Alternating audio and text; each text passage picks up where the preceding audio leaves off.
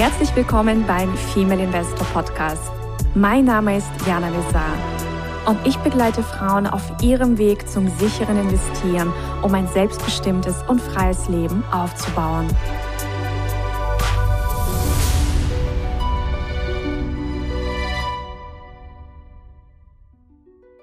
Hallo liebe Investorinnen und zukünftige Investorinnen.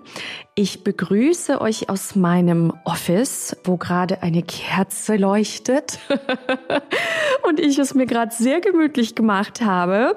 Susanna ist zugeschaltet. Hast du auch eine Kerze an? ich habe mir tatsächlich jetzt mal zum ersten Mal nach vielen Jahren eine so eine richtig schöne Bienenwachskerze gekauft. Die finde ich ganz zauberhaft. Super. Ja, ich bin ein absoluter Kerzenfan und ich, ich, also wenn ich Mentorings halte, also in den Wintermonaten, also nicht im Sommer und auch jetzt, wenn wir so mal so aufnehmen, ich finde das einfach so magisch, wenn man also einfach nur eine Kerze anmacht. Das bringt ja. so viel an, ja, ich weiß nicht, Magie.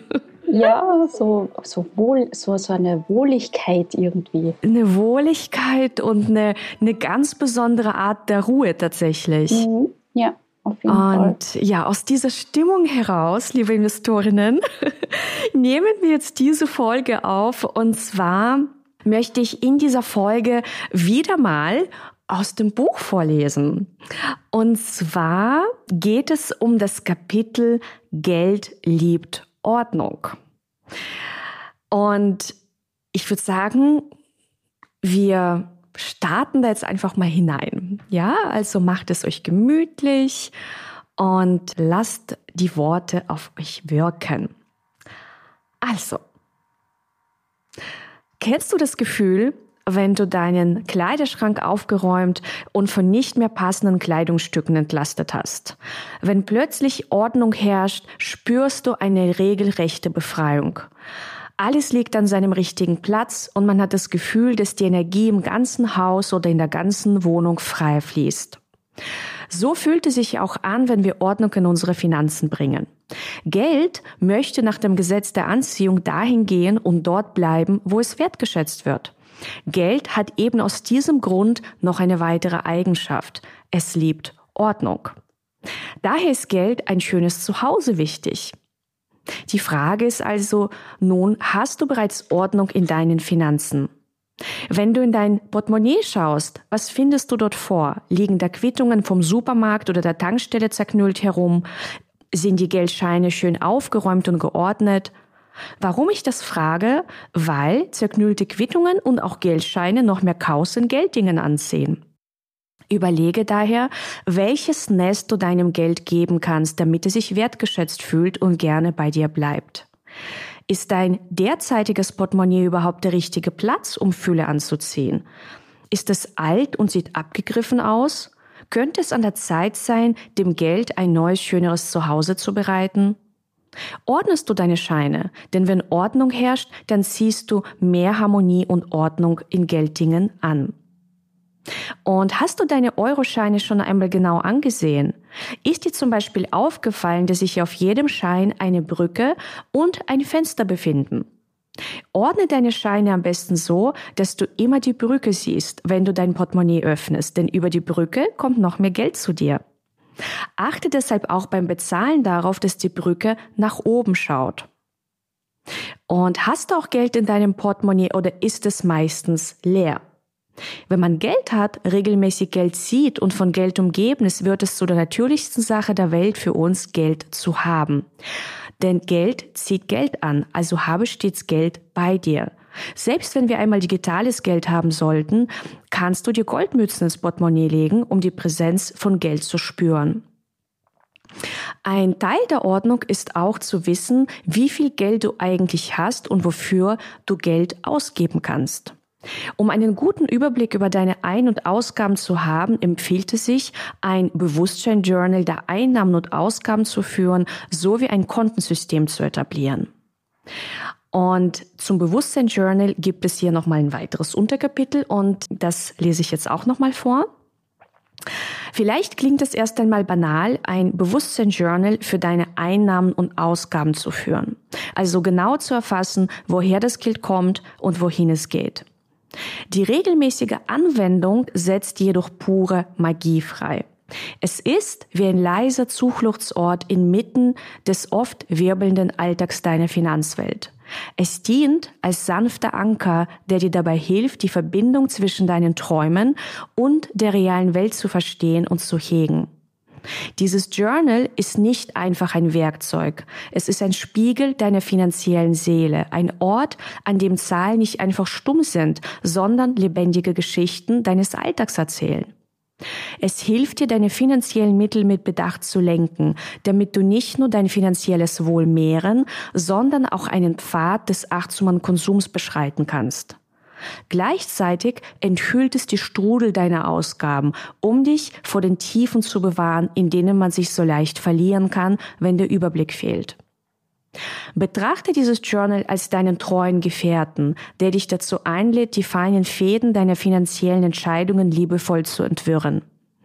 Ein solches Journal zu führen, ist mehr als bloße Buchführung. Es ist ein Akt der Selbstliebe, der es dir ermöglicht, im Einklang mit deinen finanziellen Wirklichkeiten zu leben.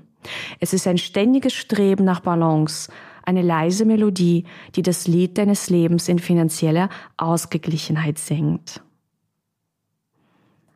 So. Oh. Das war jetzt. Schön. Das war jetzt ein kleiner Auszug aus dem Buch Geld liebt Ordnung. Und es gibt auch ganz, ganz viele Wachstumsaufgaben in diesem Buch. Und zu diesem Auszug gibt es eben auch die Wachstumsaufgabe, dass man natürlich auch äh, ja, ein Bewusstsein-Journal anlegen sollte, falls man das noch nicht hat. Und das kann man in einer Excel-Tabelle machen, man kann das äh, mit der Hand in einem Journal machen, man kann das in einer App auf einem Smartphone machen. Also wir sind ja alle unterschiedlich und deswegen passt, also kann man jetzt nicht sagen, du mach das und du mach das und alle sollen das machen sondern jeder kann für sich entscheiden, ja, was einfach der perfekte Weg ist.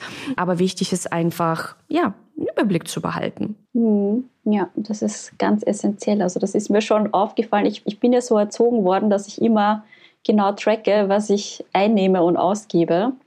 Äh, ich bin dann erst im Erwachsenen, also im Studentenalter, draufgekommen, dass das nicht alle Leute machen. Überhaupt dass das nicht. aber total essentiell ist. Überhaupt nicht. Wer hat dir das beigebracht? Von wem hast du das mein, gelernt? Mein Papa. Der Papa? Also der hat immer mir genau gezeigt, schau, das ist die Miete, das ist das Telefon. Der hat mir immer ganz schauen, so viel Geld haben wir zur Verfügung. Also der hat das immer ganz genau mir unsere Familien äh, ja, Finanzen verwaltet. Aber das ist super.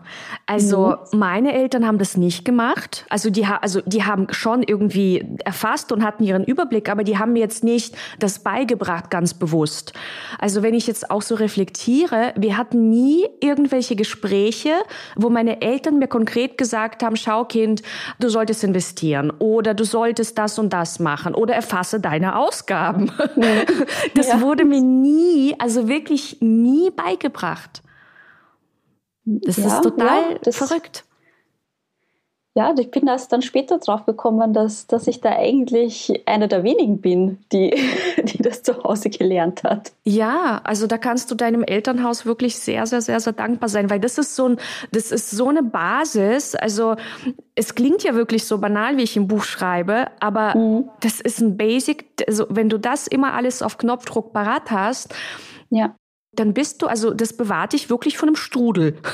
ja, auf jeden Fall. Und du hast halt, du, du weißt halt ganz genau, auch wenn du mit dir mal was gönnen willst, ähm, schlägst du jetzt damit über die Stränge? Ist das noch alles in einem normalen Ausmaß? Also meine Eltern haben uns ja immer äh, jedes Jahr einen schönen Urlaub ermöglichen wollen, auch teilweise so weite Urlaube nach Amerika und nach Hawaii. Und da musste man halt natürlich genau tracken, wie viel Geld ist dafür da, weil das ist jetzt nicht so günstig. Und ähm, ja, ich glaube, mein, mein Papa hat das selber auch von, von seiner Oma gelernt. Also ist quasi weitergegeben worden in der Familie. Super. Na, bei meiner Oma war es hier auch so. Also sie hat, ich glaube, bei deiner Oma auch. Also die hat noch ihr Geld ganz klassisch in einem Strumpf gehabt. Also ich weiß immer, wenn sie äh, Geld äh, zum Einkaufen, also gebraucht hat, ja. dann ist sie in den Kleiderschrank und irgendwo ganz hinten, wo die Bettwäsche war, da lag wirklich so ein Strumpf. und dann hat sie da dieses Geld rausgeholt. Ähm, und auch später, als ich dann schon nach Deutschland weggezogen bin und ich habe sie dann im Sommer besucht, in den Sommerferien, dann hat sie ja auch immer für mich ein bisschen so ein kleines Taschengeld gegeben. Und immer mhm. wenn ich dann ankam, hat sie gesagt, Kind, komm. Und dann sind wir zu diesem Kleiderschrank. Also das war so unsere geheime Bank. oh, das ist aber lieb. Ja, meine Oma ja. hatte das auch in ihrem Schrank in einer Handtasche. Ah, das war die Handtasche, okay. Ja, genau. Es war kein Strumpf, es war die, die Handtasche in unserem Fall. Ja. ja. Aber es ist interessant, ja, so der Kleiderschrank, also was sich da so ja, verbirgt. Okay. Und also bei meiner Oma weiß ich, sie war immer, also sie hatte jetzt zwar nicht irgendwie viel Geld, überhaupt nicht, aber sie hatte immer, immer darauf geachtet, dass genug für alles da war. Mhm. Ähm, ja. und, und, und das finde ich ist, ist einfach sehr, sehr wichtig. Also allein dieses Gefühl zu haben, ich habe für alles, was mir eben wichtig ist, einfach genug. Und das ja. zieht ja auch wieder die Fülle an. Versus, wenn du ständig das Gefühl hast, oh mein Gott, wie viel habe ich eigentlich wo? Habe ich überhaupt noch irgendwo was? Weil das verursacht wieder Stress, das verursacht wieder eine schlechte Energie und zieht noch mehr davon an. Genau. Also genau, darf man das dann irgendwann einfach für sich unterbrechen. Und ich habe tatsächlich auch in einer der Investorinnenreisen von einer Teilnehmerin gehört, für sie war das auch, also sehr, eine der wichtigsten Erkenntnisse, so etwas in ihr Leben zu integrieren. Mhm. Also, und, und sie hat das auch recht spät integriert, aber besser später als nie. Genau, genau. Und äh, es fängt ja dann auch wieder hier mit der Ordnung an. Also wenn du da mal Ordnung in deine Einnahmen und Ausgaben bringst und dann in weiterer Folge in dein Geldbörsel, dann kommt auch mehr Ordnung in die Finanzen. Ja. Also auf energetischen Ebene noch, meine ich jetzt noch zusätzlich. Also. so ist es. Ja, und wenn du dann eben äh, noch das Schatztruhenkonzept integrierst, dazu haben genau. wir ja genau. auch schon eine Podcast-Folge gemacht und ja, deine Gelder einfach schön fließen und äh, ja, du für alles im Grunde dann was parat hast und dann noch weißt, wie du das schlau investieren kannst, das mhm. ist Magic pur. genau, denn Geld folgt der Freude, ne? So ist es. Ja, in diesem Sinne entlassen wir euch jetzt auch aus dieser Podcast-Folge mit ganz viel Freude und mit ganz viel Ordnung. Und ihr könnt uns ja auch gerne schreiben, ob ihr ja schon so ein Büchlein führt ähm, oder ja, wenn ihr das schon führt, wie lange ihr das schon führt. Also würde uns sehr interessieren oder verbindet euch auch gerne mit uns auf Instagram. Und ja, in diesem Sinne, ihr Lieben, bis zur nächsten Folge. Bis zum nächsten Mal, ihr Lieben. Tschüss. Ciao. Das war der Female Investor Podcast. Für mehr Inspirationen, wie du mit Leichtigkeit zur Investorin wirst, schau gerne auf meine Website www.female-investor.com. Bis zum nächsten Mal, deine Jana.